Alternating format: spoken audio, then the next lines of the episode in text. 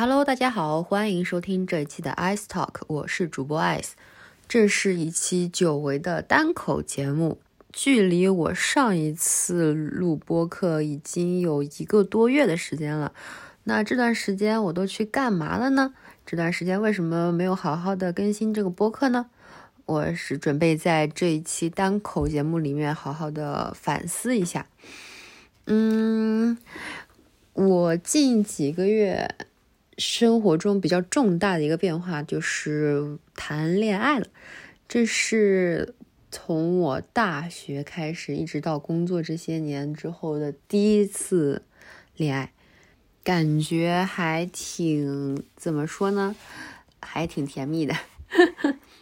嗯，就是我觉得恋爱对我的影响比想象中的更大吧。就是谈恋爱之后，有一个新的人。进入到，我觉得谈恋爱跟交一个新朋友的感觉还不太一样，因为如果只是认识一个新朋友，然后你跟他关系很好，你们不会去刻意的去，嗯，怎么说呢？增加你们之间的见面次数，嗯，友谊的发展更多的是自然而然的。也不能说恋爱就不是自然而然，但是恋爱你会有更迫切的。更主动的会想要增加见面的次数，以及对方在你生活中参与的出现的频次，就是两个人会有一点粘连的感觉。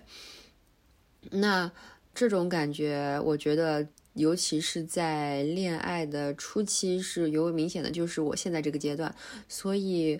我这从八月。份八月底开始开始恋爱的嘛，从八月底开始到现在是十一月初，我觉得我空余就是除了工作之外的空余时间的大部分时光都是跟我的对象在一起度过的，那我自己的时间就相对来说会比较少一些，而且在你跟对象一起出去玩，你再回来自己独处的时候，就。不会想要去搞一些事业或者搞什么，至少对于我来说是这样的。我会利用我个人的时间更多的去休息，就可能会，就是嗯，你就我我现在回想一下，我感觉。个人的时间好像真的是挺少的，你难得自己一个人闲下来，你就想自己静静一个人待着，什么也不做，就这种状态是常态，而不会说是啊，我现在一个人了，我要去看书，我要去学习，我要去怎么把我的播客继续做起来，我就完全没有那种动力，我就是想歇着，就是歇着，嗯，那在。嗯，谈恋爱的时候呢，其实也是跟另外一个人的交互嘛。我这边重听的时候，我不知道为什么我会使用“交互”这个词语，我觉得有一些尴尬。我好想把它全都替换成互动。那我在如此高强度的社交活动之下呢，我作为一个 I 人，我是非常需要一个自己的时间来休息，就是静静的休息，补充电量的。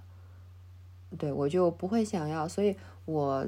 最近一段时间都不会想要去主动的邀请别的朋友来录播客。我最近计划就是可以自己单口的先录几期。那单口的内容呢，我就想先从分享我的嗯平时的生活中的一些事情开始，因为我平时每个月都会做阅读总结的推文嘛，我觉得。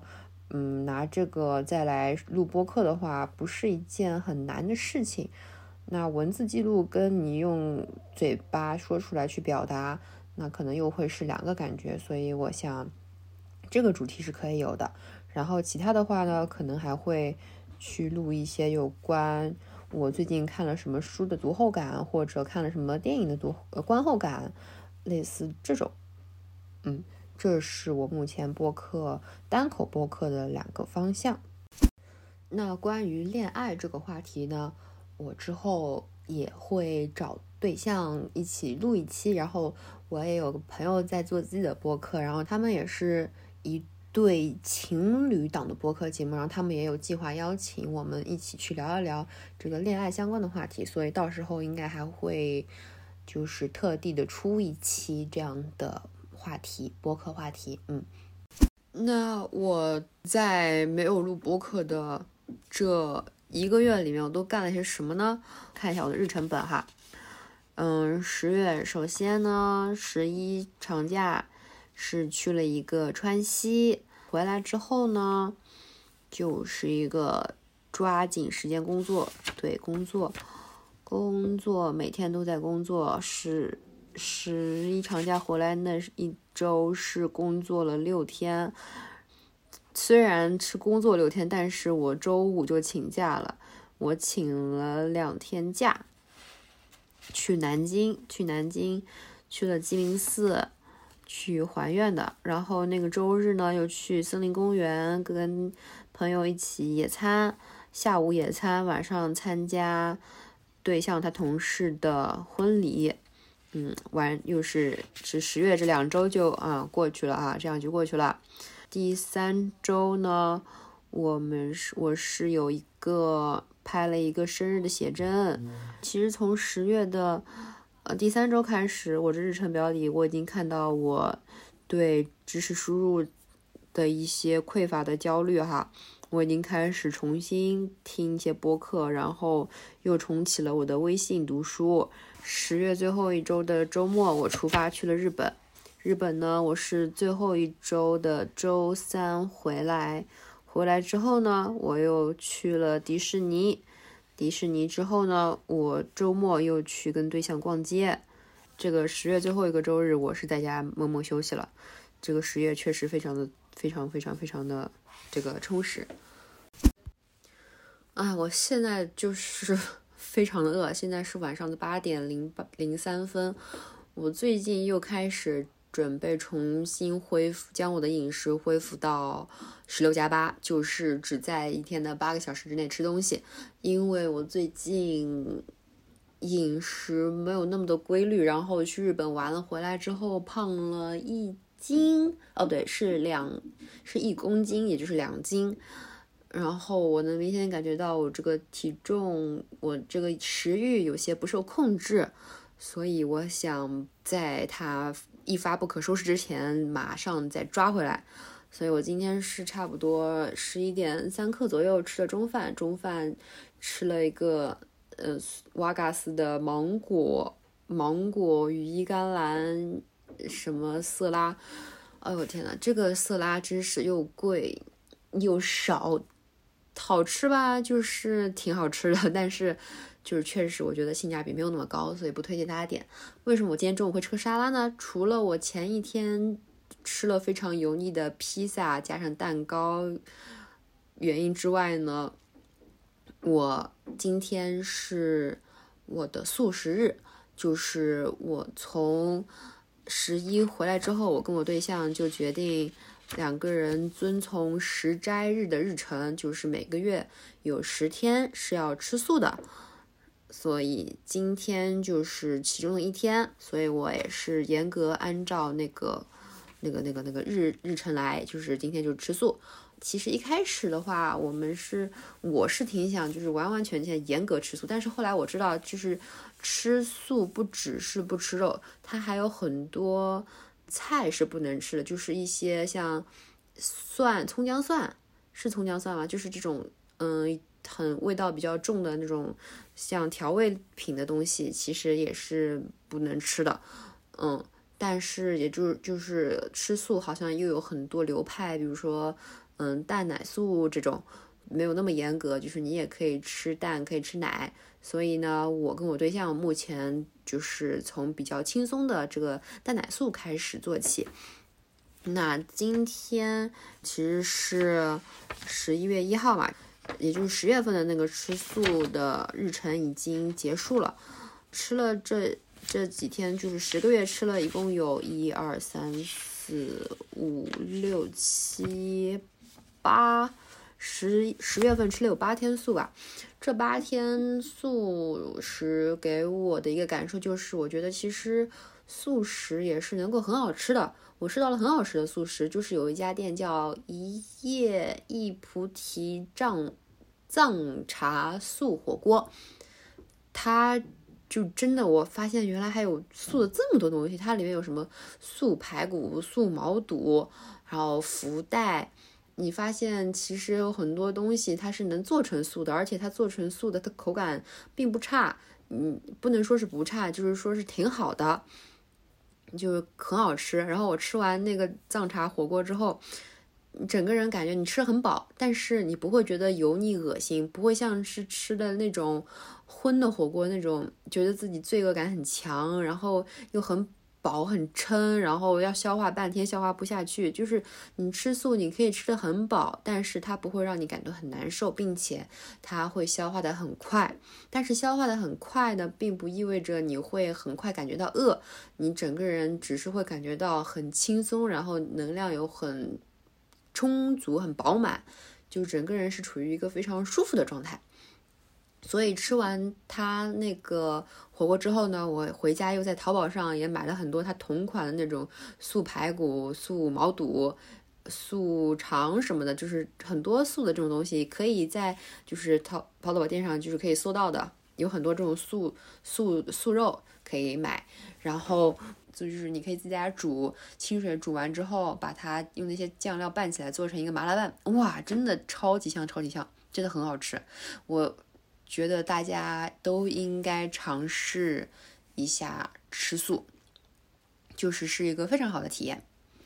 嗯，然后我这几天吃素里面还吃到的其他的好吃的，我想给大家推荐的就是还有奥乐奇超市里面它有卖地中海素丸子色拉，那个非常也非常好吃。它的米是那种用西兰花的颗粒。做成的里面的米颗粒加上一些其他的杂粮谷物，然后它那个丸子，它那个素丸子真的非常非常好吃，我还想回购。然后奥乐奇超市里面还有卖其他那种糙粮的米，就是各种蔬菜谷物，你给你打在一起做成米饭的那种样子，但是它其实里面没有白米饭，就是非常非常健康的那种主食，就很好吃。对，嗯，然后我再想一下，我还吃到什么好吃的？嗯，我其实我。今天的时候在小红书还编辑了一下，我看一下哈，嗯，现查，好，我吃了素丸子哦，还有一家外卖店，如果大家在上海的话，也可以点到，不知道其他地方有没有，叫鳄梨酱，它里面有一个素食主义加文火豆腐。我就是文火豆腐是它可以单点的另外一个菜，然后素素食主义是它的一个基本的一个沙拉碗的类型，里面有菜，有牛油果酱，还有一些其他的，就大家可以去查一些糙米饭之类的东西，反正就是那种很健康的沙拉碗，很好吃，也很好吃。对我吃了这几天素，就是推荐的这四样东西，我觉得是非常非常非常非常值得大家去尝试的。很好吃，啊，然后还有一家店，我突然翻日程本看到，就是南京的鸡鸣寺素斋，嗯，因为我之前是没有在寺庙里面吃过素斋的，因为我觉得它那些浇头都是看起来都是什么油面筋、香菇、木耳，这都是我不要吃的一些东西。然后我从小看到那个，我就觉得，哎。呕恶心想呕，但是我那次去吃了他那个素素面之后，就哇，他那个面里面应该是没有放香菇的，反正我完全没有吃出香菇的味道。然后他那个汤底也是就是纯酱油味儿，就是那种很清爽的面汤的味道，跟我反正跟我想象中的是完全不一样。还有非常非常惊艳我的就是它里面有个素荷包蛋，哇塞！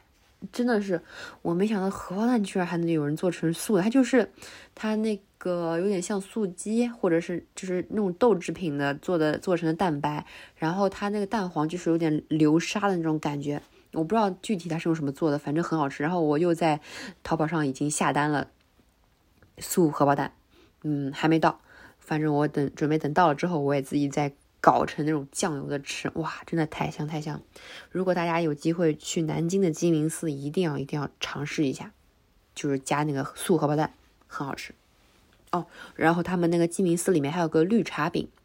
哦，也超级香。而且去那边现场点的话，他做出来就是现做，他给你现做，就做出来就非常的就是酥脆，哦，真的好吃。就是是在音频里面没有办法给你们看到它那个图片的样子，也没有办法让让你们闻到那个香味，但是就是非常的好吃。然后我在这个十月份拍了两次写真嘛，一次是在川西玩的时候，在礼堂拍了一个就是那种穿藏服的写真，还有一个就是我回来之后。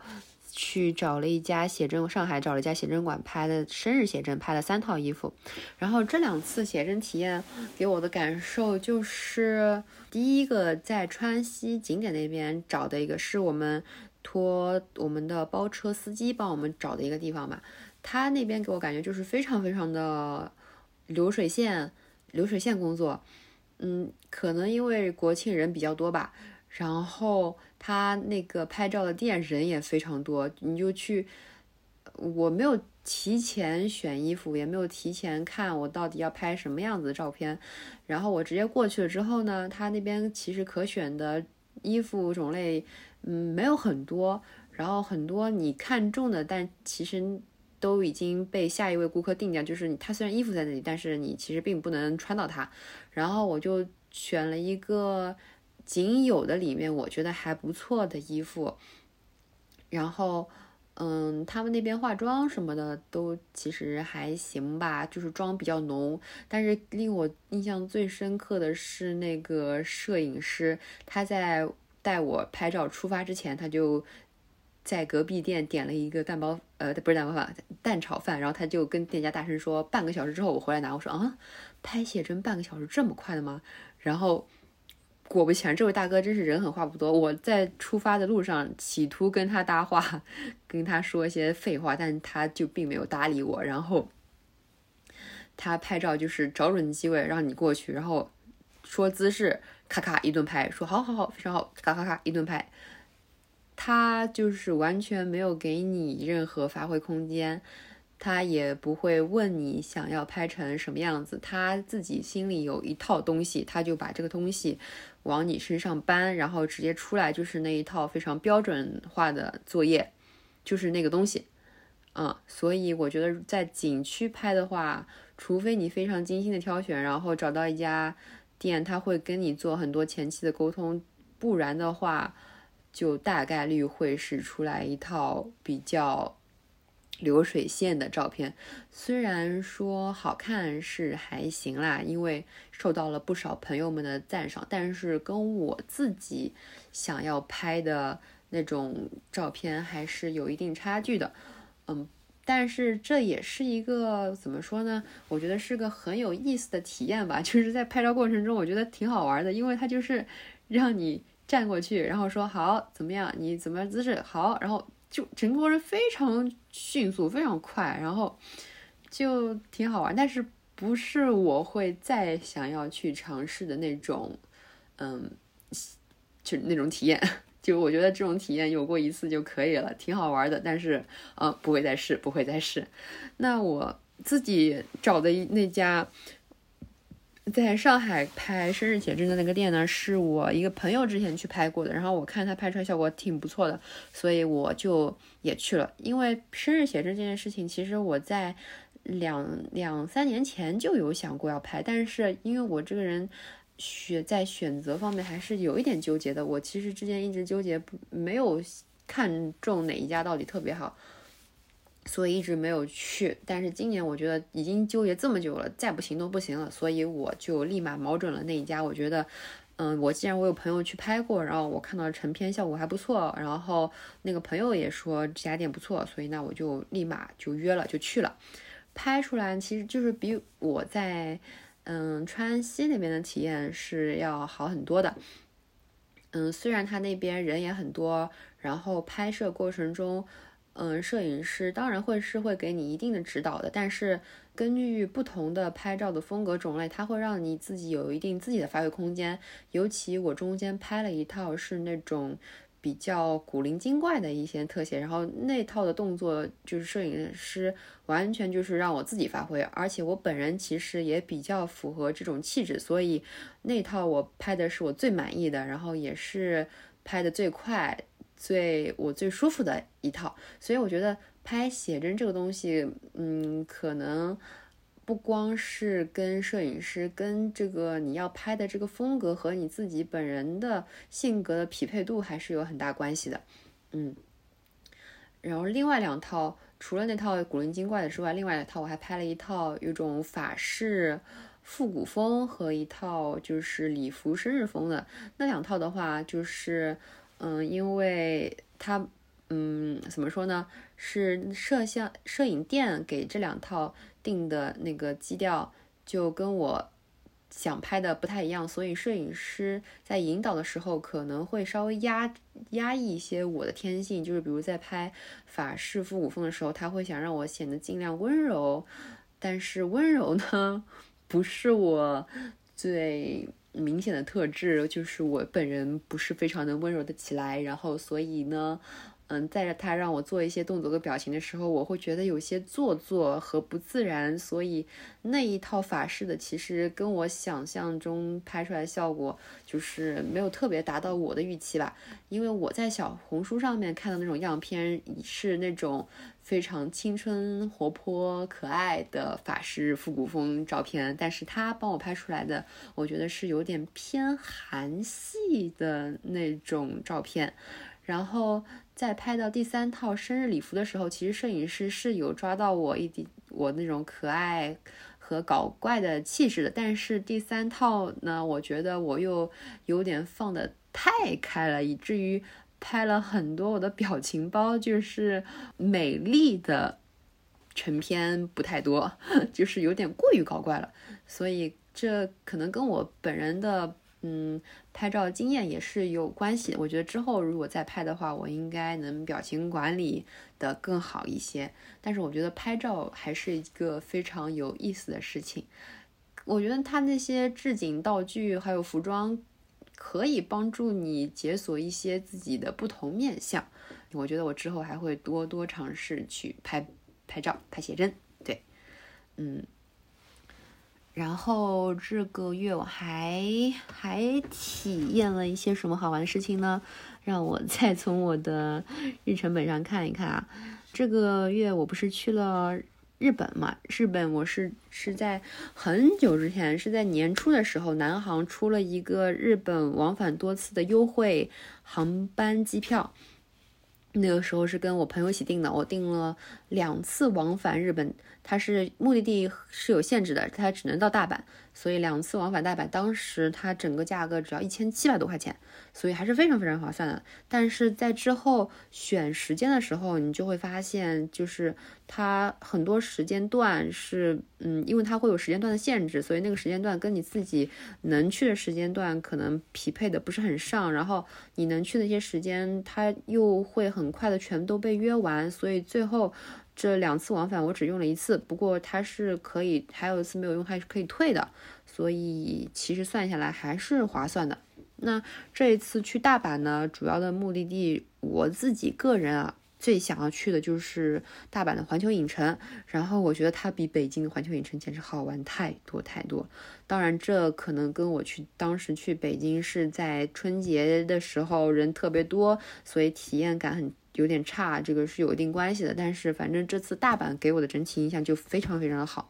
虽然说大阪也排队吧，但是它没有排那么长。我感觉每一个项目都基本排了有一个小时。但是它那个项目的给我的体验感，我觉得是值得我去排这一个小时的。尤其是玩的那个蜘蛛侠。它是那个四 D 整个四 D 效果嘛，跟上迪的加勒比海盗有点像，但是它比加勒比海盗会刺激很多。而且这个项目据说是在二四年的一月份就会被关停了。我感觉是因为它那个嗯蜘蛛侠的版权被迪士尼买回去了，所以可能在环球它就不太能放这个项目。但是很荣幸在它被永久关停之前，我去玩到了这个。然后这个项目。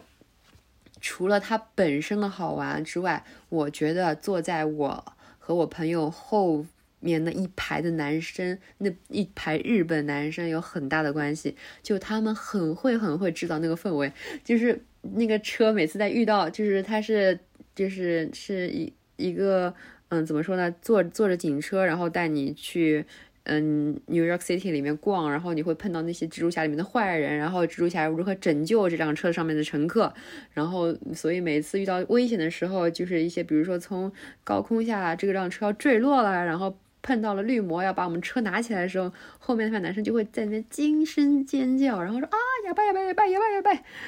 就特别特别有代入感，感觉自己就在那个动漫里面一样，反正给整个体验带来一个质的飞跃，我觉得是。真的是质的飞跃。然后除了嗯这个之外，另外一个印象比较深的就是大阪环球影城万圣夜里面那些吓人的僵尸和那些怪物们。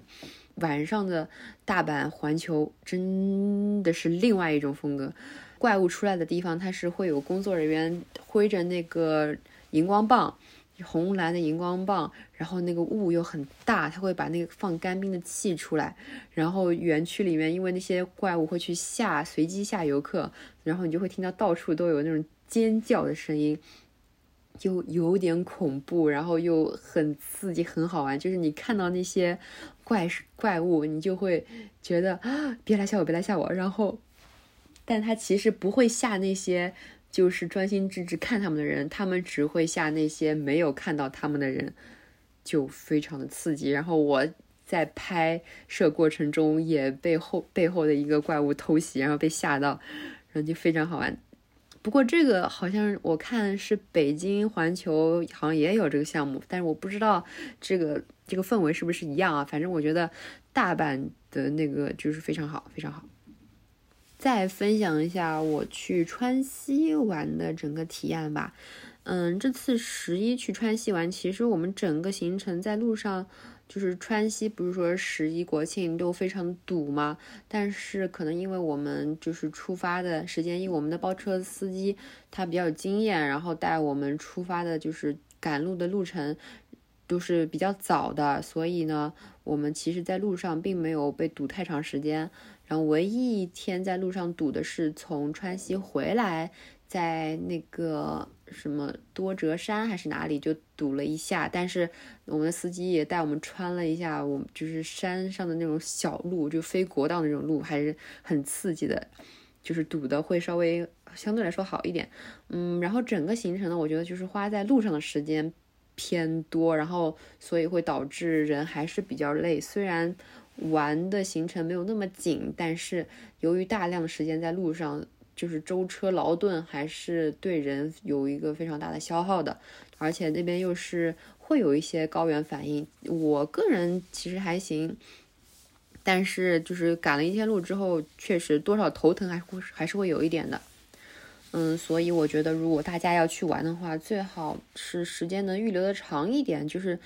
在赶路。的这个上面花的时间可以尽量少一点，可以赶一小段路，然后多玩一下，然后再继续往后赶，赶一整天的路，我觉得这个是比较耗人的一个事情。然后川西这趟的话，我觉得康定是我这次的意外的一个宝藏。嗯，是我对象他有个朋友要去那里拍婚纱照，所以我们也去那里玩了一下。然后康定就是真的非常非常的又好吃，就主要是好吃。好玩的话我还没有玩到那么多，因为在康定的时间比较短。玩的话，我们去了一座寺庙，然后那个庙也非常非常的美丽，嗯，然后还泡了一个温泉，哇，那个二道是二道泉吗？那个温泉，哇，硫磺温泉，贼舒服贼舒服。然后它是一个一个小房间泡的，然后就感觉还相对比较干净，然后又环境比较私密。嗯，很适合就是几个人，就几个小伙伴一起进去泡那种，嗯，就比较好。然后我们在康定吃到了，还吃到了一个很好吃、很好吃的一家店，叫什么来着？我有点忘。但是我在大众点评搜一搜了，在大众点评收收藏了。我现在去看一眼，叫口福园。口福园，哇，这是。我对象他朋友的妈妈带我们去吃一家店，哇，这家店我们吃了一个肘子，一个排骨，就巨好吃。如果大家去康定玩的话，一定一定要去口服园这家店点肘子和他们的排骨。然后我们还吃了什么萝卜丝，还吃了还吃了什么，还有一个汤。反正我觉得那天点的菜都巨巨巨巨巨巨好吃。就是大家去的话，一定要一定要一定要尝一下，一定要尝一下这家店。然后他们本来还要带我们去一家藏餐厅的，好像是马拉雅藏餐厅，但是那家餐厅也非常的火，就是我们去的时候。排队要排很久很久，所以我们又放弃了那家店，去了另外一个叫青稞的店。那家店也不错，不过那家店就是稍微有点就是中西结合的感觉，就是融合菜的感觉，改良菜的感觉。对，是改良菜的感觉，就可能年就是嗯没有那么的特色吧，特色菜。对，但是也是可以吃一吃的，好吃也是很好吃的。嗯，就是这样。然后基本上十月份大概想跟大家分享的东西就这些了吧，因为我。不是每个月还会会自己写一个十月回顾的推文嘛？我还没有整个很细的梳理，所以我可能会漏掉一些细节。但是我觉得印象深刻的，我在这里都说了。然后这就是我这一个断更的一个月都干了点啥的播客分享。嗯，那以上就是本期播客的所有内容啦。如果大家喜欢的话，请记得留言点赞哦。如果有什么想听的话，也可以给我建议，非常欢迎，非常欢迎大家给我建议。然后，如果有想说的话题，但是自己又嗯没有一个播客的出口去说的话呢，也很欢迎大家来自告奋勇来做客我的节目。那就这样啦，我们就下期再见喽，拜拜。